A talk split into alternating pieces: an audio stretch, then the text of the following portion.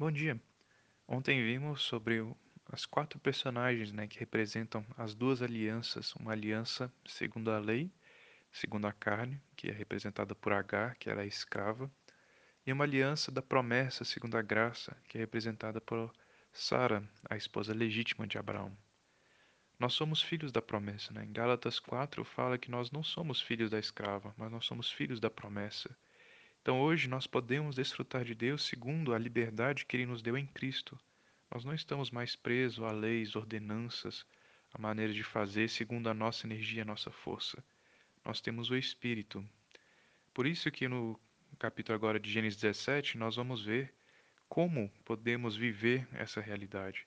No capítulo 16 vimos essas duas alianças. Essa questão de que Abraão seguiu a carne ele obedeceu à lei, ele se colocou debaixo desse jugo de que ele precisava gerar um filho e gerou, pela sua própria força, um filho e perdeu a presença de Deus. Agora, no capítulo 17, nós vamos ver como o Senhor apareceu para ele quando ele tinha 99 anos e mostrou o caminho para Abraão não mais seguir a lei, mas andar segundo a promessa. Tem dois elementos nesse capítulo 17. O primeiro fala do Deus Todo-Poderoso fala para Abraão andar na presença desse Deus Todo-Poderoso. O segundo elemento, Deus dá a circuncisão para Abraão. A circuncisão representa a morte e o fim da carne. Então, de um lado positivo, temos o Deus Todo-Poderoso e de um lado negativo, temos o fim da carne. São esses dois elementos que vão nos conduzir a termos uma vida não mais debaixo da lei, não mais debaixo das obras da nossa carne, mas uma lei debaixo da circuncisão espiritual da graça e do Espírito. Né? Hoje vamos ver sobre esse primeiro elemento positivo, que é o Deus Todo-Poderoso. A gente lê aqui em Gênesis 17, no, a partir do versículo 1, assim: Quando Abrão atingiu a idade de 99 anos, o Senhor apareceu a ele e disse: Eu sou o Deus Todo-Poderoso. Ande na minha presença e seja perfeito. Farei uma aliança entre mim e você e darei a você uma descendência muito numerosa. Quando Deus apareceu para Abraão, logo depois que ele tinha lutado com aqueles reis lá e recusado os espólios da guerra do rei de Sodoma, o Senhor apareceu para ele: Não temas, Abraão, eu sou o seu escudo. Ou seja, Abraão tinha voltado de uma guerra, de um conflito, e Deus apareceu para ele como um escudo. Quando ele chegou na terra de Canaã, quando ele teve fome e foi para o Egito, e quando ele voltou, Deus apareceu para ele com as promessas dele, reafirmando as promessas de que ele teria um descendente e de que ele herdaria aquela terra. O que isso quer dizer? Para cada momento da vida de Abraão, o Senhor apareceu para ele de uma maneira.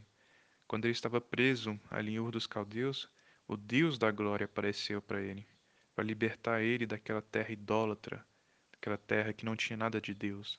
Agora, Abraão tinha tido uma experiência em que ele ocupou o lugar de Deus e gerou Ismael. Ao invés de deixar Deus trabalhar nele e gerar Isaac a partir de Sara, Abraão obedeceu à sua carne e com seu esforço natural gerou Ismael e perdeu a presença de Deus por 13 anos. Então, depois desse tempo todo, o que que Abraão precisava, né? Deus queria fazer de Abraão o pai da fé, alguém com um conteúdo de fé inquestionável, profundo e real. Por isso que ele fala que seja perfeito. Mas para que Abraão fosse perfeito, ele precisava de algo. Ele precisava de conhecer esse Deus todo-poderoso e andar na presença dele. Antes de qualquer coisa em nossa vida, se nós queremos ter a experiência de andar na graça, de termos tudo em Cristo, precisamos conhecer esse Deus todo-poderoso. O Deus todo-poderoso aqui em hebraico é El Shaddai. El é Senhor. Shaddai tem a ver com Uberi, a tradução aqui seria algo próximo de Eu sou Deus todo suficiente com Uberi. Isso quer dizer o quê?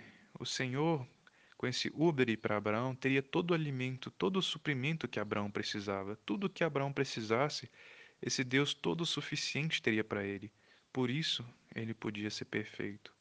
Ao invés de andar na presença de Deus, quando ele gerou Ismael, Abraão estava usando a sua força natural, sua força carnal. Mas agora Deus estava falando para ele: Abraão, eu não quero a sua carne, eu não quero a sua força natural. Eu quero que você seja perfeito. E você só vai ser perfeito se você comer e beber do que eu te dou, se você receber tudo que eu tenho para você andando na minha presença. O Senhor está fazendo o mesmo convite para nós hoje. Nós temos muita capacidade natural, nós conseguimos fazer as coisas sem Deus.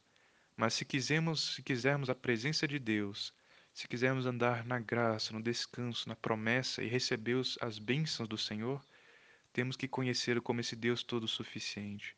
Temos que parar de usar as nossas forças naturais e confiar nele. Nessa parte aqui, nós vemos aqui no versículo 3 que Abraão se prostrou com o rosto em terra. Diferentemente da outra vez que Deus tinha falado para Abraão e Abraão questionou, falou muitas coisas: como é que isso vai acontecer? Será que é possível? Abraão agora se calou. Ele havia conhecido um pouco mais de Deus, tido uma experiência triste de ficar longe de Deus por 13 anos por causa de Ismael. Então, agora que Deus apareceu para ele, ele simplesmente se curvou e aceitou. Ele reconheceu que ele estava diante do Deus Todo-Poderoso. Não tinha o que falar. Também precisamos aprender a nos calar diante do Senhor. Colocamos muitos empecilhos ao Senhor, não damos descanso para Ele. Toda vez que Ele fala, nós queremos falar, Senhor, mas isso e aquilo, duvidamos. Vamos colocar o nosso rosto em terra, nos prostrar diante do Senhor, crer que Ele é suficiente. É claro que essa experiência vem do fato de que Abraão reconheceu que Deus era suficiente. Não adianta também fingirmos diante de Deus, falando que acreditamos quando não cremos, né? Mas que o Senhor nos leve a essa rendição completa. Quando chegarmos a esse fim, essa rendição completa, vamos poder entrar na próxima experiência. o sinal da aliança que Deus faria com Abraão aqui é a circuncisão. Né? A circuncisão representa o fim da carne, o fim do esforço humano. Mas falaremos disso melhor amanhã. Por hoje, que o Deus Todo-Poderoso, esse Deus todo suficiente com Uber, nos impressione e venha nos suprir em todas as nossas necessidades e carências. Se andarmos na presença do Senhor, se exercitarmos o nosso espírito, lendo orando a palavra, invocando o nome do Senhor, comendo de Cristo, nós seremos perfeitos. Que o Senhor nos abençoe.